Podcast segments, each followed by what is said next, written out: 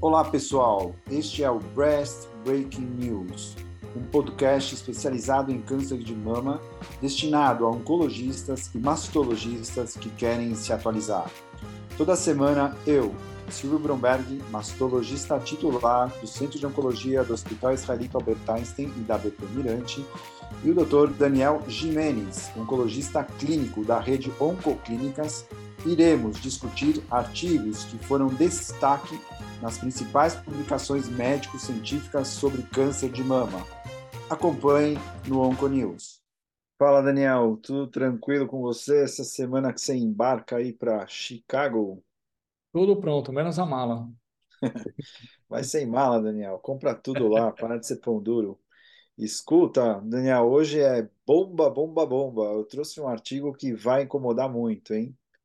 É, Dani, você sabia que comparativamente o prognóstico dos homens com câncer de mama de maior risco evolui prognosticamente muito pior que as mulheres? Você sabia disso? Que os homens vão pior? É, ou seja, é muito provável que, além do ambiente hormonal ser totalmente diferente, muitas vezes, por não ter rastreamento estabelecido, o diagnóstico muitas vezes não são precoces, da, da mesma maneira que são nas mulheres. E além disso, a doença no homem possivelmente deve ter um comportamento diferente da doença entre as mulheres. E vamos combinar, Dani, que também que a, a, ausência dos pacientes masculinos nos trials, devido aos poucos estudos, a gente acaba sempre tratando os homens seguindo os mesmos parâmetros usados para as mulheres, que é o que temos. Ou seja, pensando religiosamente, há quem acredite que a mulher originou-se do homem, e hoje falou aqui que para tratar o câncer, a doença do homem, a gente se originou das mulheres. Enfim, o tratamento masculino ele é tratado como se faz nas mulheres. E agora, será que qualquer cenário oncológico estaria correto a gente tratar os homens como as mulheres?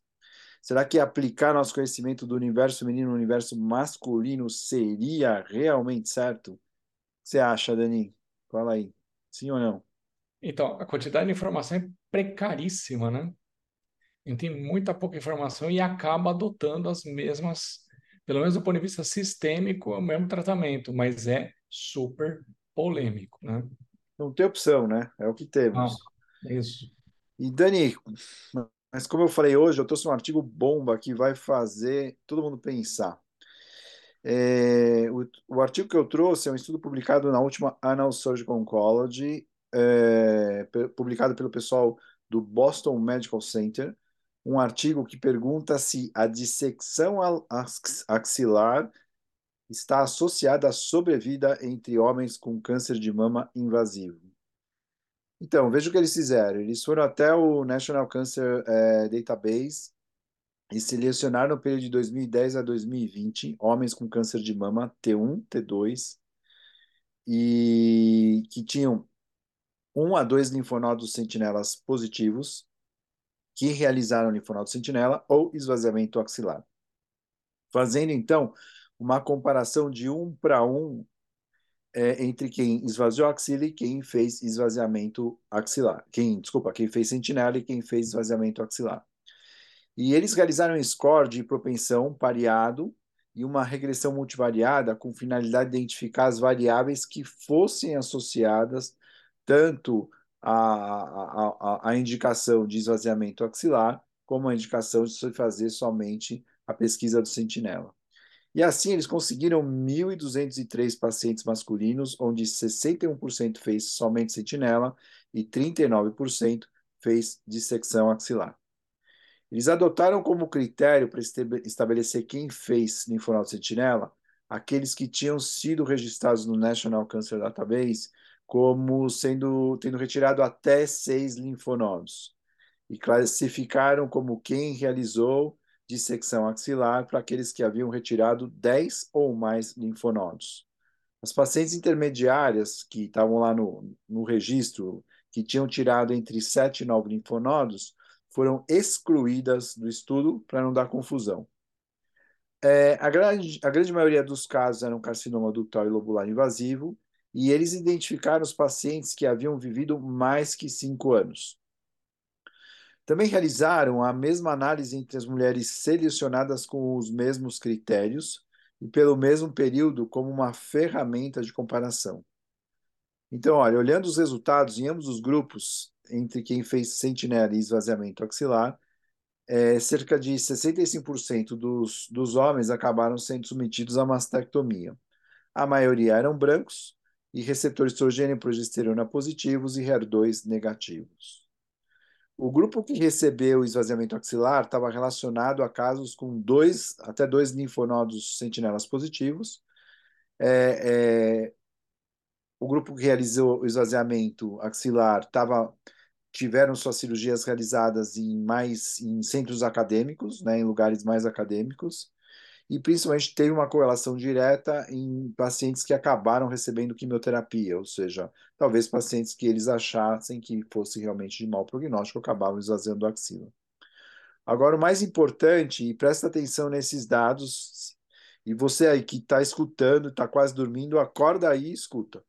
Sobrevida global em cinco anos para o grupo que fez somente pesquisa de sentinela, 78%.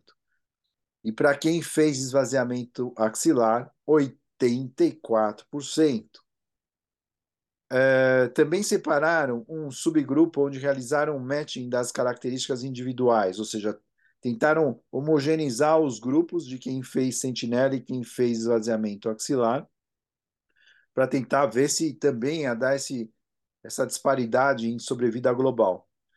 E aí eles conseguiram pegar, então, cerca de 415 pacientes em cada braço, e nesse subgrupo, então, pareado, a sobrevida global foi de 84% no grupo que esvaziou a axila contra 76% no grupo que fez sentinela.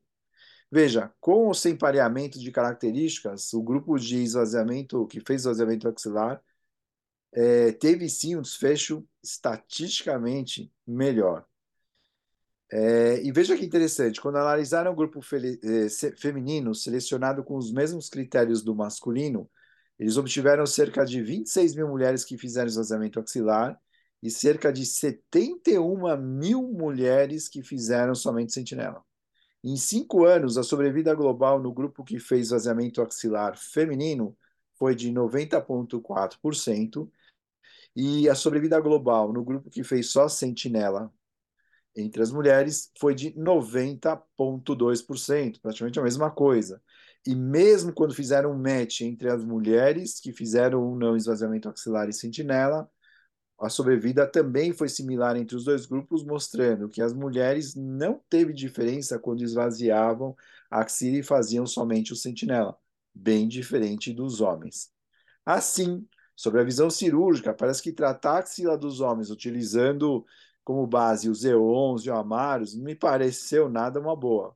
Além disso, o grupo masculino, comparativamente ao grupo feminino, tinha cerca de 51% de recorrência loco-regional contra 27% no grupo feminino. E ainda tinha cerca de 36% de meta-distância contra 6% de meta-distância no grupo feminino.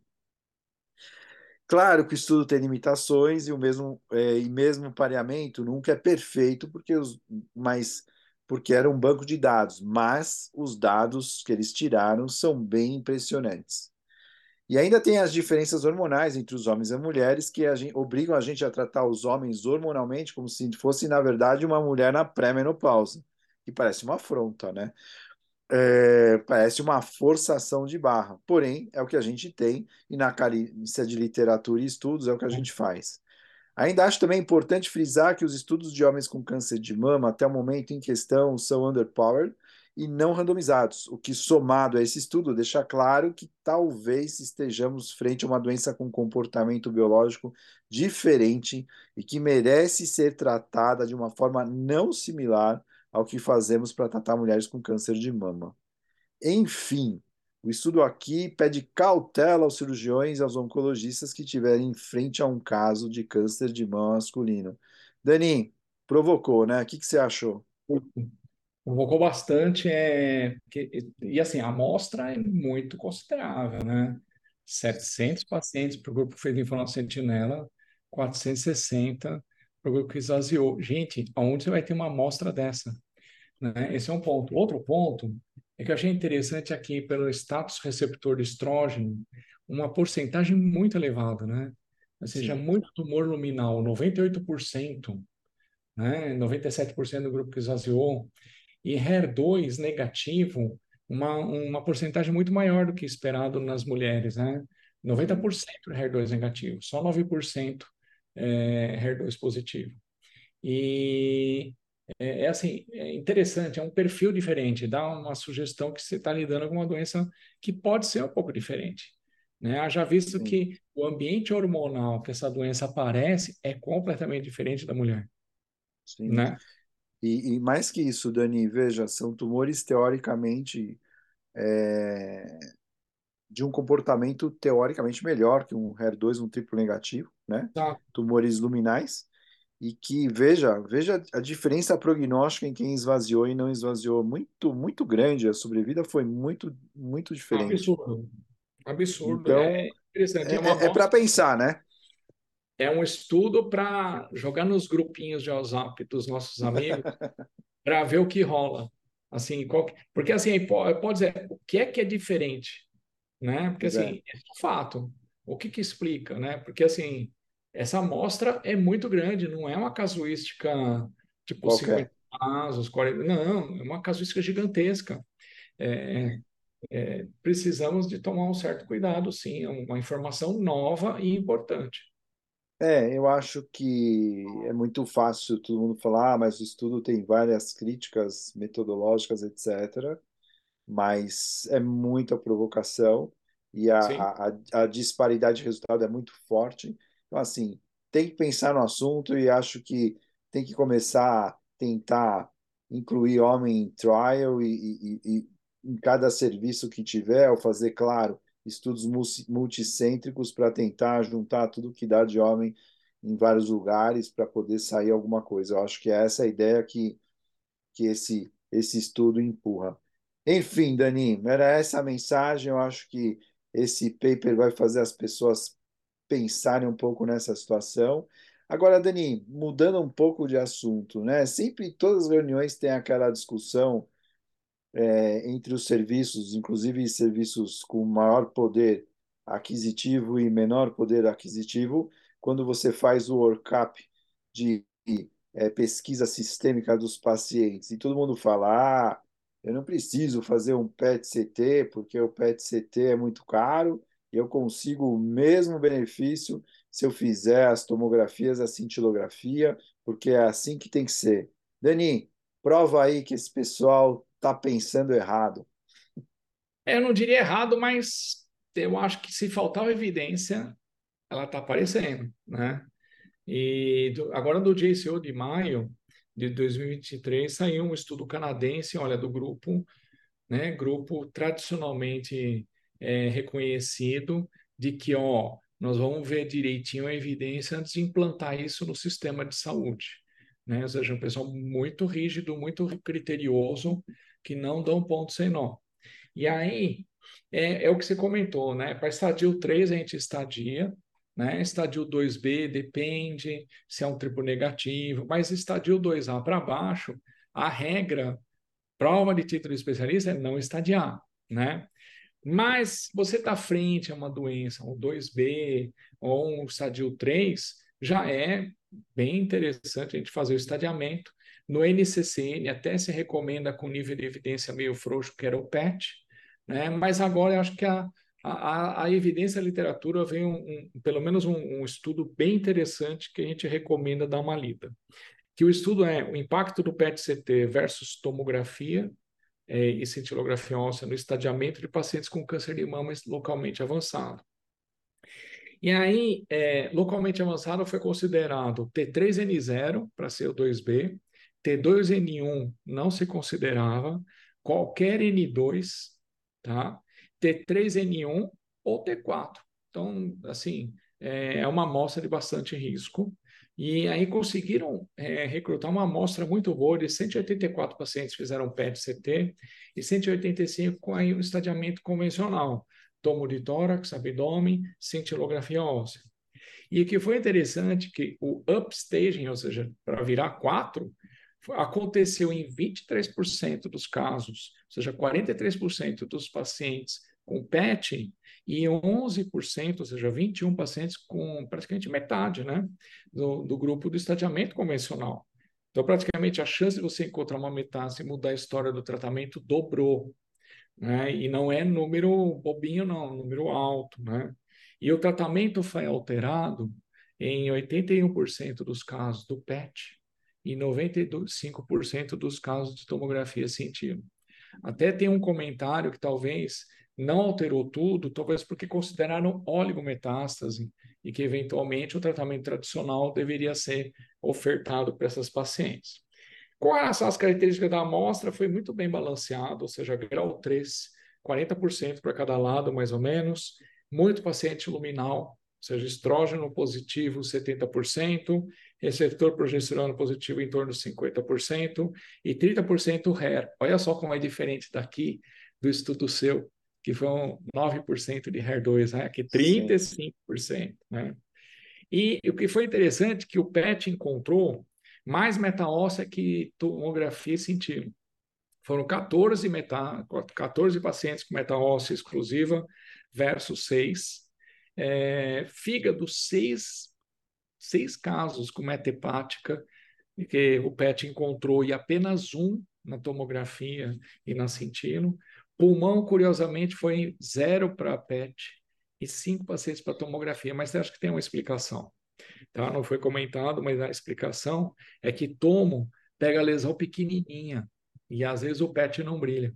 Né? Então, embora seja PET, CT. Né? Então, é, é, acaba, é, é assim, teve algum viés aqui que, que não pegou nenhuma metapulmonar. E os subtipos, que ele fala, ah, então o triplo negativo é pior que HER, né? Não. Pela análise, lógico que a amostra não é tão grande, mas luminais foi igualzinho, o, TN, triplo negativo foi igualzinho o HER. Não teve diferença. Então foi volume mesmo que chamou a atenção, é volume de doença. Agora, um dado interessante que remete até no, nos comentários à questão de Halsted, né? Do, dos conceitos de doença sistêmica é que 100% desses pacientes que tiveram o upstaging foi axila positiva. Eles eram N positivo.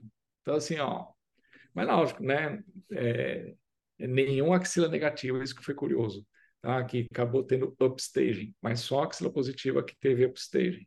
É, e o PET, ele, ele é, é, considerado assim, se porventura, né, que isso aí foi colocado, a questão de oligometástase, se você pelo PET encontra, por exemplo, só linfonodo em fossa, só linfonodo é hilar, na cadeia mamária interna, o quanto que a gente deveria fazer uma mudança radical na estratégia cirúrgica.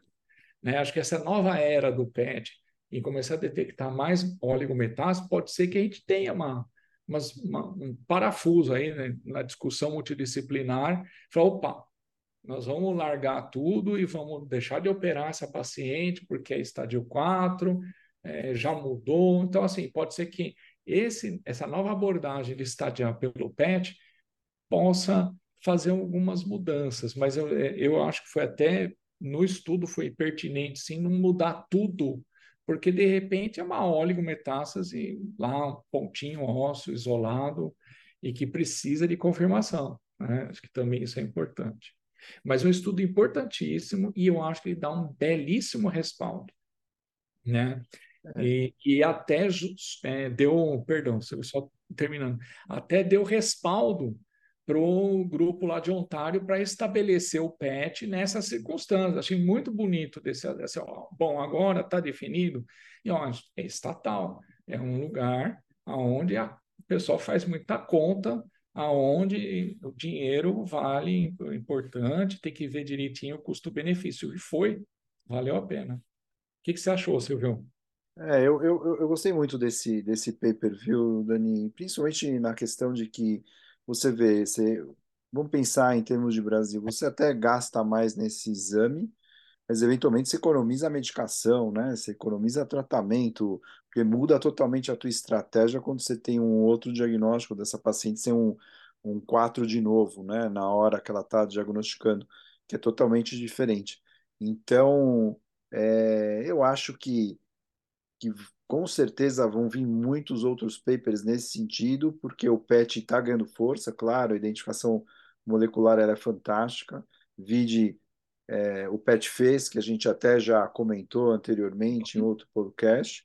Então, acho assim que, que cada vez mais ele vem para ficar, e o que é bom, porque quanto mais gente for investindo nessa tecnologia, mais barato vai ficar o exame e mais benefício a gente vai ter com todo mundo. Então, É, eu, eu achei que, que esse, esse, esse paper ele é um, ele é um estandarte, assim, ele é um paper que tem que ser mostrado e repetido várias vezes até irem aparecendo vários outros que comprovam que realmente vale a pena economicamente fazer o, o PET-CT. E claro, o, o maior beneficiado não é não é a economia especificamente, mas é, é a paciente que vai ter um né? tratamento mais adequado para a situação dela, né? Dani, eu gostei. Acho que para pré-ASCO a gente garimpou e mandou Não, foi muito bom bem. demais, É, né? a gente mandou muito bem essa semana. Eu acho que vamos ver o que que você traz aí. Estou muito ansioso com esse Nathalie, com os estudos que devem estar, vão pipocar aí nessa semana aí com no evento. Então, aguardamos seus comentários e vamos que vamos. Então, é, vamos ver se semana que vem a gente já consegue estar juntos de novo ou não. Aí você avisa a gente. O pessoal que segue a gente em todo o Brasil, que cada vez que eu vou dar aula em algum lugar, alguém de algum lugar vem falar que escuta o podcast. Eu nem imaginaria que a gente está tendo Isso, alcance uma grande alegria para a gente, né? é, é. A gente tem que fazer já, começar a fazer transmissão via satélite e começar a falar em outras línguas. É essa a questão. É, o próximo passo é falar em chinês, Daniel. É, Em chinês e indiano, porque a gente vai dominar o mundo desse jeito. Ou então em árabe, porque você sabe que os, os, árabes estão espalhados no mundo inteiro, é a maior população do mundo, se juntar todo mundo. Então, assim, é, vamos falar em três línguas chaves e a gente vai bombar pelo mundo aí, atualizando todo mundo que está a fim de saber um pouco mais de mama. Enfim, esse é o Breast Break News, seguindo aí nossa rotina através da Onco News. Daniel, boa viagem, grande abraço. obrigado. Até breve.